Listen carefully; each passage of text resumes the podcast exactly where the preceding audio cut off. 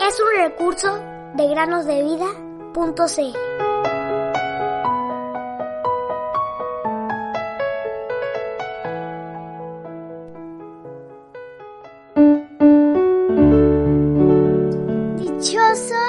Los que oyen la palabra de Dios y la guardan. Lucas 11:28 Hola queridos niños, buenos días, bienvenidos un día más a meditar con nosotros. ¿Saben lo que es un naufragio, queridos niños? Bueno, un naufragio es cuando una embarcación se hunde mientras navega por las aguas, ya sea por el mar, un río, un lago, etc.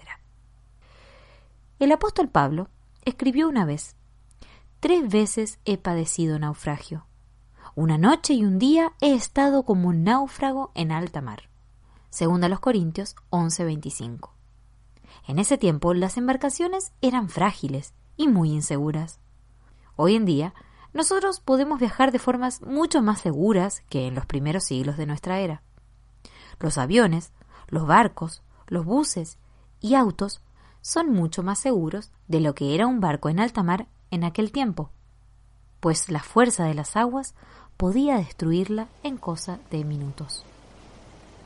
Es así como Pablo, en su servicio a Dios, había naufragado tres veces, e incluso un día estuvo en alta mar, probablemente flotando en una madera, balsa o algo así. Sin embargo, en el libro de los Hechos leemos de otra ocasión en la que él naufragó, además de las tres que menciona él. Mientras se dirigía como prisionero a Roma para testificar ante el emperador, la nave en la que viajaba, la cual transportaba a 276 pasajeros, naufragó miserablemente después de horas de lucha por parte de los marineros. A pesar de esto, los 276 pasajeros se salvaron. Algo que Dios le había dicho a Pablo que iba a pasar, esto de que se salvarían. Leemos, cuando se hizo de día, no reconocían la tierra, pero podían distinguir una bahía que tenía playa y decidieron lanzar la nave hacia ella, si les era posible. Cortando las anclas, la dejaron en el mar, aflojando al mismo tiempo las amarras de los timones. Izando la vela de proa al viento, se dirigieron hacia la playa, pero chocando contra un escollo donde se encuentran dos corrientes, encallaron la nave. La proa se clavó y quedó inmóvil, pero la popa se rompía por la fuerza de las olas. El centurión ordenó que los que pudieran nadar se arrojaran primero por la borda y llegaran a tierra, y que los demás siguieran, algunos en tablones y otros en diferentes objetos de la nave. Y así sucedió que todos llegaron salvos a tierra. Hechos 27, 39 al 44. ¡Qué experiencia tan extrema! ¿No les parece, queridos niños? Ellos llegaron a una isla que hoy en día se llama Malta.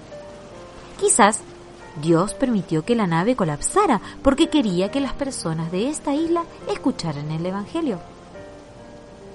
Pablo predicó allí y muchos de ellos creyeron en Jesús. Pueden leer esta asombrosa historia en Hechos 27 y 28. Una de las mayores bendiciones que tenemos como cristianos es la seguridad de que, a pesar de que las travesías de la vida puedan ser tormentosas y difíciles, Dios siempre obra todo para el bien de nuestras vidas. Cuando miramos lo que nos ha acontecido en el pasado, siempre podremos alabar al Señor por todo lo que Él permitió que atravesáramos. Por eso me complazco en las debilidades, en insultos, en privaciones, en persecuciones y en angustias por amor a Cristo. Segunda los Corintios 12, 10.